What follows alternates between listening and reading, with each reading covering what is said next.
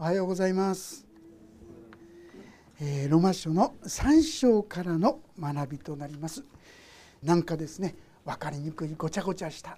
うるさいこと言ってるなとそんなふうに感じるところもですね多々あるこのロマ書の学びかなとこう思うんですけども、まあ、簡単に振り返りますと一章においてロマ書何言ってたか。違法人神を知らない人たちがどれだけ神様の前に、まあ、ふさわしくないかっていうことですね。罪をどれだけしてきたかっていうことを語りました。第2章においてはまあ遠回しにこれユダヤ人を指しているんですけども人を裁くんですよね。あの人はこの人っ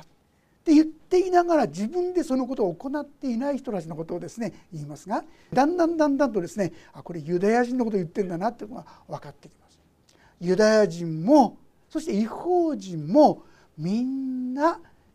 罪人ということをですね語っているわけですが なんでそんなに聖書は罪だ罪だって言うんでしょうかねあんまり聞きやすくないですよね。でもね私たちが救いを得るためにはこのことは避けて通れないってことにお気づきでしょうかね。もちろんイエス様を信じるということが中心ですからよく分からなくても私なんかも洗礼受けた時にほとんどまだ深い罪ってものは分かりませんでした。表面的な罪はありました。それは認めることできましたけども本当に罪人らなんてあんまり感じてなかったんですね。でもだんだんだんだんと時間とともにですね本当にそうだな。よくぞ救われたな。なんと神様の憐れみっていうのはすごいものかな尽きないものかなそんなことをですね感じるようになってきました。まさしく私たちがそういった罪の理解を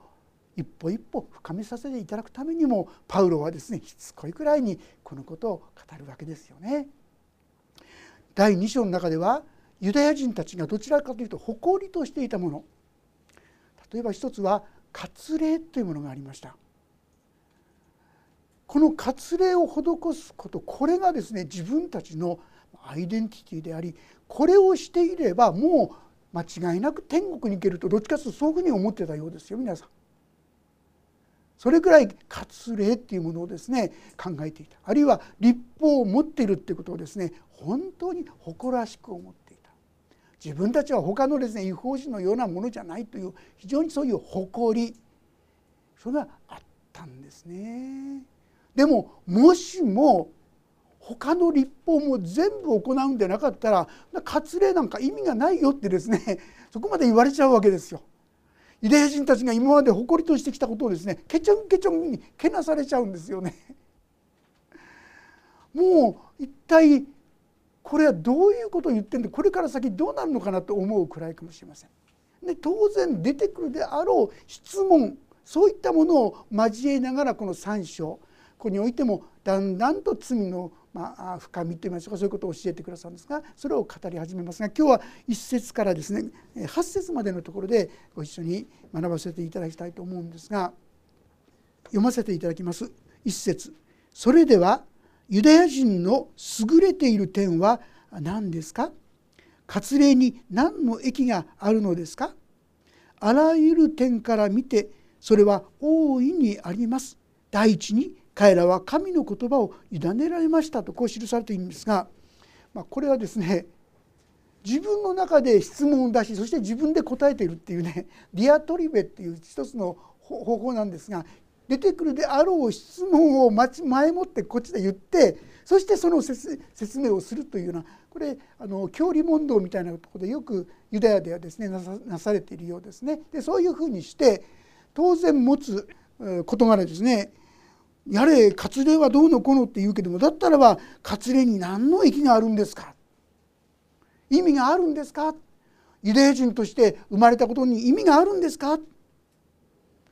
この2章の言い方を見ているといやそんなものは何もないよと言いそうなものなんですがパウロはそうは言いませんでした。あらゆる点から見てそれは大いにありますって言うんです。ユダヤ人として生まれたことそのこと大いにあります。どういう意味でしょうか？第一に彼らは神の言葉を委ねられました実はこう第一にって書いてありますから当然第2第3話と思う面なんですがそれは何も書いてありません。まあ、一つにはこのことが一番大事だからってことがあると思いますし9章以降にもうちょっとですね細かくこのユダヤ人がユダヤ人であったことの意味というようなことがですね深く書かれているんですが、まあ、今日はこのところからですね第一に彼らは神の言葉を委ねられました。このことからですねまず神様の恵みをいただきたいと思うんですけどもユダヤ人たちは立法を持っているということをとっても大切にしてた、まあ、今でもだそうです。あるですねあのイスラエルに行った方々がですね行った時になんかピカピカピカって光る車とともにのすごく混んでて道路が混んでて何やってるのかなと思ったらですねすごいですね、ま、トーラーって言いますがこの立法ですよね。聖書の聖書それも手書きの聖書をですね教会に封建するっていうかその車だったんだそうですね。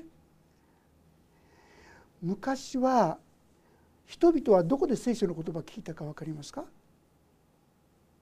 それは街道シナゴグというところです。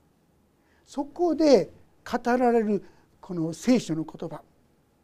普通の人はみんな持ってないんですよ。まあですから教会にはですね鎖をつねて盗まれたようにしとしといたとも言われていますよね。こんなやたらに。ですから彼らは神の言葉を聞こうと思うために毎週この街道に来てそして神の言葉に耳を傾ける。ですから聖書を読むところもすごく多かった長かったようですね。それによって「はあ神はこんなこと言ってるんだ」今みたいにですねこの聖書を誰でもが持っている誰でも読めるそういう時代じゃなかったでも不思議なんですがそうするとかえって人間って真剣に聞くというねそういう面があるかなって私なんか思いますね。あのお隣と言いましょうか中国で聖書が非常に足りなかった時代、まあ、神様の御業がですね中国で起こって救われる人がどんどんどんどん起こされてきて。一時期は例えば500人集まっていて信じている人たちが500人いるのに聖書はその中に1冊しかないっていうんです。そうするとみんながですね聖書をこう書き写して自分がそれでこう切り取ってそしてこう次の人に回したりしてね一生懸命この御事神の言葉を本当に聞きたい自分の心に蓄えておきたい読みたいって言ってですね一生懸命御言葉に向かっていったようなんですがいかがでしょう？皆さんのお家に多分ですね1冊以上の聖書がいやいや2冊3冊4冊聖書があるんじゃないかと思うんですけどもそんなふうに聖書をもうむさぼり読んだっていうかあ素晴らしいって感動してですねもうこれを取っときたいそんなふうなですね上かきを持って読んだことがあったでしょうかね。考えたらこれ神の言葉ですよね。神の言葉。なんか素晴らしい人のお話でもその言葉書き取ったりしますでしょ？神の言葉を私たちはこれ持ってるんですよ皆さん。神様の約束なんです。ある人はですねここに約2万の約束があるって書いてあります。私たちへの直接的なね。もし私たちがこういう言葉を本当に受け取ってたらどんなに豊かになってるでしょうね。でも軽く見積もってなんかそういったものにあんまり真剣に向かおうとしてないというそんな面があるんじゃないでしょうかね。御言葉というのはですね私たちにとって実は力をもたらすものなんですよね。力をもたらすもの。ちょっとだけ開けておきたいと思いますルカの福音書の11章というところにですねこんな言葉が記されています。ルカの福音書の11章の27節28節のところを読ませていただきますが、まあ、お気に入ったら聞いてくだされば大丈夫です。ルカ11章2728イエスがこれらのことを話しておられると群衆の中からある女が声を上げてイエスに言った「あなたを宿した鯛あなたが吸った乳房は幸いです。しかしイエスは言われた。幸いなのはむしろ神の言葉を聞いてそれを守る人たちです。イエス様が素晴らしいですね。メッセージをなさり素晴らしい行いをすると。いやイエス様を自分の子供としたあのマリアって人はなんと幸いなんと幸せなのかそんなことをですね言ってたんですがイエス様が言ったのは幸いなのはそういうことじゃない。神の言葉を聞いてそれを守る人たちだと。どうしてですか？これはですね今度はヨハネの8章。ヨハネの8章の31節32節も読ませていただきますがヨハネ8章の31節32節。それでは、お読みします。もし開けられたらご一緒に言いましょう。8章31323はい。イエスはご自分を信じたユダヤ人たちに言われた。あなた方は私の言葉にとどまるなら本当に私の弟子です。あなた方は真理を知り真理はあなた方を自由にします。私の言葉要するに聖書の言葉があなた方にとどまるならとどまるならっていうのは結びつけられるならです。大事なのは知ってるってことじゃないです。知ってるだけじゃ力にならないんです。それが結びつけられるならとどまるならあなた方は本当に私の弟子。そしてあなた方は真理を知り真理をあなた方を自由にします。皆さん神の言葉はあなたを自由にするって体験したことありますか？あなたに生き生きとした命を与えるのも喜びを与えるのも力を与えるのも実は御言葉なんですよ。でもどうでしょうか？私たちはそのように御言葉を受け取りまた扱うと言いましょうかそのようにそれに接してきたでしょうか。正直言ってユダヤ人もそうじゃなかったんです。さっき言ったようにですね聖書これは手書きの聖書もう教会の中に入れるっていうんですね。ピカピカしながら入れるんですよ。全部手書きで書くんですね。トラをこう入れるんですけども。もうそれは仰々しいですね。本当にでもこれによって自分たちこのような儀式によって救われるって考えたからでしょう。それは仰々しくやるんですがイエス様はそんなことは何の意味もない。幸いなのは御言葉を聞いてそれを守る人たち。もし本当に私たちがこの神の言葉に向かうならば私たちは力や希望や喜びを本当に実体験していくことができる。でもああ知ってる知ってるっていうところにとどまっているならばはっきり言って何の力にもならない。こういうわけですよね。でもとにもかくにも彼らはその御言葉を何て書いてあるか。え彼らは神の言葉を委ねられましたって書いてあります。このことは素晴らしいこと。ユダヤ人にとって御言葉を委ねられたことは大変素晴らしいことなんですが皆さんあなたの中にもこの御言葉が委ねられているってことに気が付くでしょうか？でも彼らはユダヤ人たちはこれを生かさなかったんですね。自分たちはそれを持っているってことで満足しちゃった。その御言葉に本当に従い自由とか喜びとか希望とか命とかに本当に預かっていくところからは遠くなってしまっていた。そういう彼らに叱責と言いましょうか。それを言ったわけであります。実は私たちはこの神の言葉これを持っているということは本当に素晴らしいこと。私はもっともっとこれを生かすものでありたいそう思うのであります。しかしながらこの御言葉を真剣に受け止めなかった人そういう人がいっぱいだったらどうなるんですかって質問が3番。ではどうですか？彼らのうちに不真実な者がいたらいたならその不真実は神の真実を無にするのでしょうか、まあ、神の言葉は素晴らしいのは分かります。でも神の言葉に聞き従わない人たちがいたわけですよね。神様はユダヤ人たちに与えたんですがユダヤ人たちはこれに従わなかったんです。彼らは警告も受けていましたけども警告も無視しました。としてバビロン捕囚だとかアッシリアに連れていかれてしまったとかさまざまな悲惨な目にあったんですよ。だからああ結局は信じないと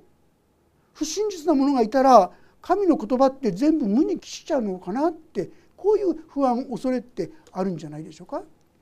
私たちもですね自分がいつも神に本当に従っているかって言いますとちょっとそうではなくてね不信感を持ったり逆らってみたりいろんなことをしてる。こんな私で本当に神の恵みや祝福に預かれるんだろうか。ちょっと不安になったこともあるんじゃないかと思うんですね。さあとても大切ですね。ここでそういう意味で神の言葉が無に聞きちゃうんですか？するとですね4節。決してそんなことはありません。これは大変強い言葉です。絶対そういうことはない。そういう意味なんです。ここでは何を言ってるか。神の真実ってことですよ。神の御言葉の真実。私たちは神の御言葉の真実に目を留めているか。いや神ご自身の真実に目を留めているか。それとも自分がどこまで真実か。そこにいつも目を留めているか。自分の真実に目を留めているとですね、あ、これはダメだわ答えられたくても当然だわってこんなふうにしかいかないと思いますね。でも神の真実に目がいくならばあでも神の言葉は変わらないよね。神様が一旦約束してくださったらそれを破るそういうことは絶対ないはずだ。もしこのように私たちが神の真実に向かうなら神様どうしても答えてください。求めをさらば与えられんってありますけども与えられるまで求めていくようなしつこさっていうんでしょうか？熱心と言いましょうか？そういったものも出てくるんじゃないでしょうかね。これは私たちが神を真実な方とした時にそういうふうになる。自分の真実に目を留めるとダメだってこうなっちゃうわけですね。4節決してそんなことはありませんたとえ全ての人が偽り者であるとしても神は真実な方であるとすべきです皆さんあなたの信仰の中にこれがあるでしょうか神は真実私たちは不真実私たちはいい加減私たちは日々罪を犯すものここに目を留めたらさっき言ったようにもうこれ以上神様に求めても無駄だっていうのはね期待することはできないなんてこんな結論になってしまいますが神の真実に目を留めたらどうでしょう？でも神が約束してくださったんだよな。あでも神がこう言っているんだよな。だったら神様はこのことをなさるんじゃないですか？って言って熱心に真剣に求めていくようになれるんじゃないでしょうか。私たちが自分の真実に目を留めてしまうがゆえにもはやそれ以上神に求めなくなってしまう。でも神の真実に目を留めると私たちはもっと熱心にこの神に求めていくことができるのではないかと思います。それをあなたが告げる時あなたは正しくあられ裁く時勝利を得られますと書いてある通りです。ちょっとここは分かりにくいですがこの括弧っていうのは引用されているんです。これは詩篇の51編というところ。ここはですねダビデ王様が自分の忠実なしもべであったウリアというそのしもべの奥さんを取っちゃった奪っちゃった。そしてなおかつそれをごまかそうために戦争に出して彼を殺すというとんでもない卑怯なことをした。でも預言者ナタンという人によってこの指摘されて「はあ本当にそうでした」と悔い改めた時に幸いなことよその咎をお見て神がその人の咎をお認めにならない人はとですねこれは支援32編の方で書いていますけどもそのように許された本当に感動を持っている人ですけどもその時の言葉なんですがこれはですね新約聖書にある言葉っていうのは七十七人訳といいましてギリシャ語に訳された旧約聖書。それを引用しているのでちょっと内容が違く聞こえるんですがもともとの言葉ではこういう言葉で書かれた言葉です。ちょっと読ませていただきますが支援の51編の4節というところですね「誠に私は自分の背きを知っています」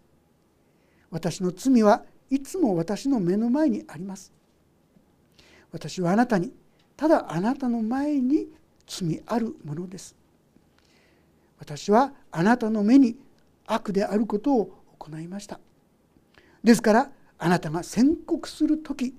あなたは正しく裁く時あなたは清くあられます。神様あなたの言うことは確かです。裁かれてもそれは当然なことです。にもかかわらず彼はそこから許されたということを感謝するですね。それが支援の51分でありますがその言葉を引用しながら神は真実な方だということをですね解き明かそうとしたということなんですね。5節。ではもし私たちの不義が神の義を明らかにするのなら私たちはどのように言うべきでしょうか。私は人間的な言い方をしますが見怒りを下す神は不義なのでしょうか。決してそんなことはありません。もしそうなら神はどのようにして世界を裁かれるのですか？ここでもですねさっき言ったデアデアトリーベというですねこの変な質問形式のですね出てくるわけでありますが私たちの不義その不義を許すために神は御子を送ってくださるというすごいことをしてくださったわけでしょ？私たちの不義があったからだから神はそのような救いの道十字架の道を作ってくれたんだからこれでよかったじゃないのってこういう意味なんです皆さん。ではもし私の偽りによって神の真理がますます明らかにされて神の栄光となるのならどうして私はなおも罪人として裁かれられるのですか？自分が罪人になった結果として神様が私たちを丸ごと救ってくださるというのはすっごい神の技神の義の技が現れた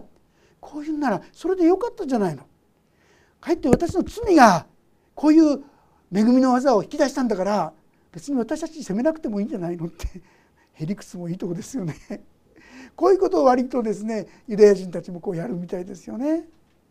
まあ、これ分かりやすく言えば例えばですね警察官泥棒がいてから警察官の仕事もできるんでしょうってだからだからってもう警察泥棒ってことを捕まえなくたっていいじゃないのみたいなねとんでもない論理なんですよね。私たちは自分の理屈を通すためにとんでもない自分勝手なことを言ったりやったりするものですよね。でそういう言い回しのことをここで言ってるわけでありますがではもし私の偽りによって神の真理がますます明らかにされて神の栄光となるのならどうして私はなおも罪人として裁かれるのですか？善をもたらすために悪を行おうということになりませんか？私たちがそう言っているとある者たちから中傷されています。そのように中傷する者たちが裁きを受けるのは当然です。まあ、これはこのパウロたちがですね神様の恵みがもう豊かに広がるためにもうどんどん罪はやりましょうなんて、ね、こんなことを言ってるとそういうふうに人々は中傷するんです文句言うんですね。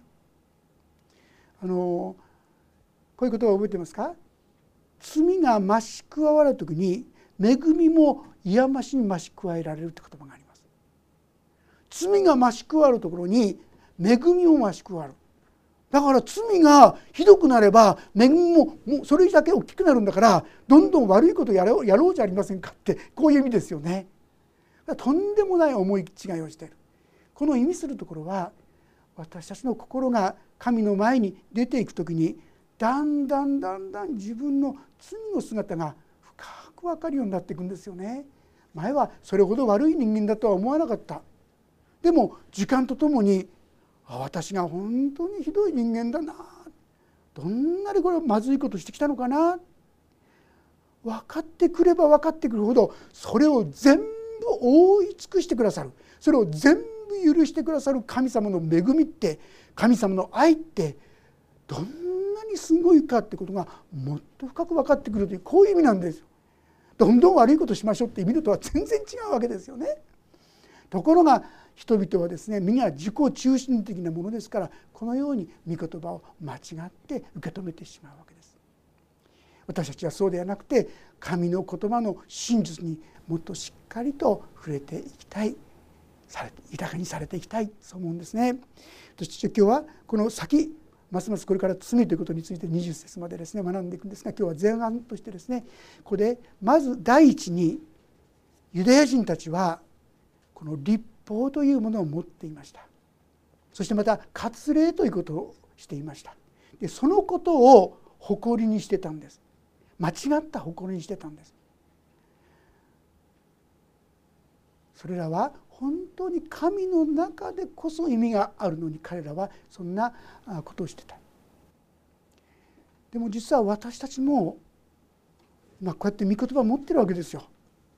でもこの御言葉をですね本当に生かし用いてるかって言いますとちょっと怪しい面があるかと思いますね。私がクリスチャンになりたてこに言われた時に「フーポンクリスチャンになっちゃダメですよ」って言われたんですね。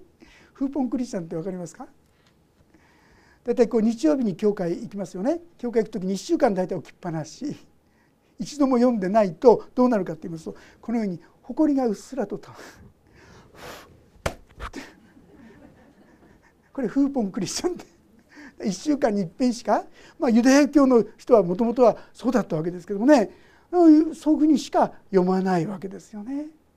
でも私たちは毎日読めるようにしてこれ全部神のお約束ですよ皆さん。宝の山ですよね。もうやれサファイアだやれ何ですかいろんな宝石類がありますがそんなものよりもはるかに尊い宝石の宝庫ですよ。もういっぱいいっぱい神の言葉があるわけですがこれを私たち誇りためてるだけにしちゃってる可能性もありユダヤ人たちもせっかくの御言葉確かに彼らが御言葉を持っていることは素晴らしかったんだけどもこれを生かさなかった。彼らは本来はですね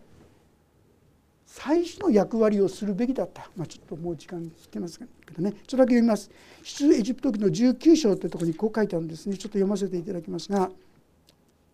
出エジプト時の19章5節6節を読ませていただきます。今もしあなた方が確かに私の声に聞き従い私の契約を守るならあなた方はあらゆる民族の中にあって私の宝となる。全世界は私のものであるから。あなた方は私にとって最初の王国聖なる国民となる。これがイスラエルの子らにあなた方に語るべき言葉である。本来はユダヤ人たちは神の言葉をいただいたものとしてこの尊い素晴らしい神様の教えを全世界に伝えるべきそういう存在だったんですところが彼らは自分たちは他の違法人のように聖書を知らない民じゃない。俺たちは聖書を持ってるんだ。間違った誇りおごり高ぶりを持って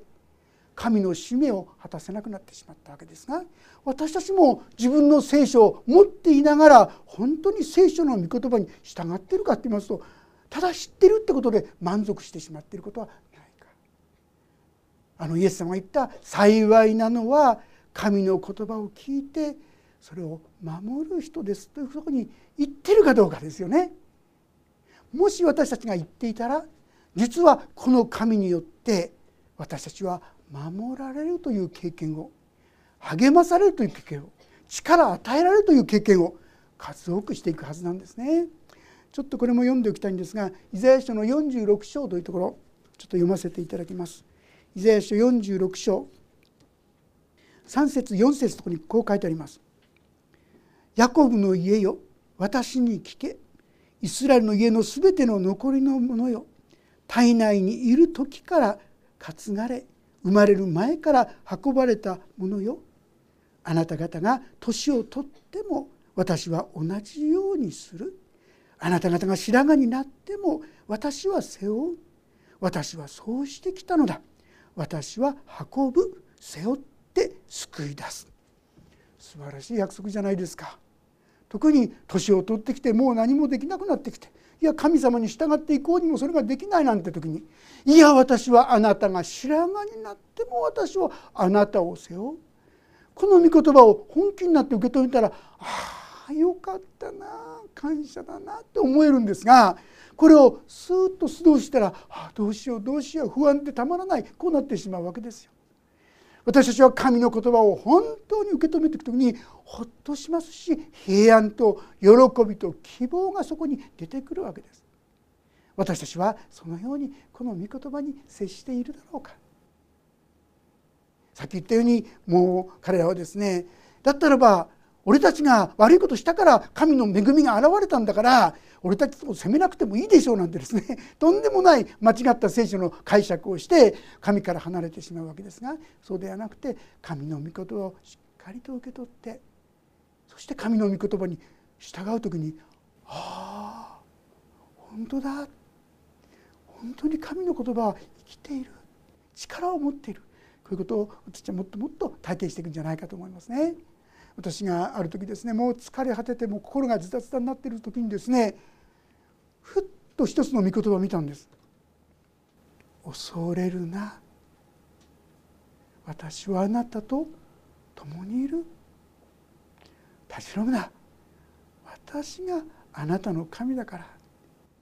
私はあなたを強めあなたを私はあなたを助け私の義の身の手であなたを守る。この御言葉が目に入ってきた時に心がとしたんですね。神様がいるから大丈夫だ。私はその時以来この御言葉何度私を助けたか励ましたか力を与えてくださったか分かりませんね。神の御言葉は本当に力があるんです。そして私たちに命を与えるんです。生きる喜びと希望を与えるんです。でもそのように私たちの御言葉を真剣に受け止めてきたか本当に反省されるとこですね。私はもう一歩神の御言葉にしっかりと信頼し神の恵みに預かるお互いとされていけたらとそう思います。お祈りをいたします。天の父様あなたが私たちに本当に生き物をくださっていますのに現実の生活の中では御言葉を真剣に受け止めようともしないでいやもう忘れてしまって右往左往して自分の頭や自分の経験だけで物事を考えたり動かそうとします。どうか本当に神の御言葉を聞いてそれを真剣に受け止めてそれを守るものとしてください。それは本当に幸いなことなんだよとパウロが語ってくださったように私たちもその恵みを味わっていくことができるものとしてください。そして世が本当にどこに頼っていいかわからない中でどんな時にも揺るがない信頼できるものとしてあなたをそしてあなたの御言葉をしっかりと私たちが握りしめて歩むことができるように導いてください。お一人一人に主の祝福恵みが豊かに豊かに注がれますようにイエス・キリストの皆によって祈ります。アーメン。もうしばらくそれぞれに今応答の祈りをお捧げいただければと思います。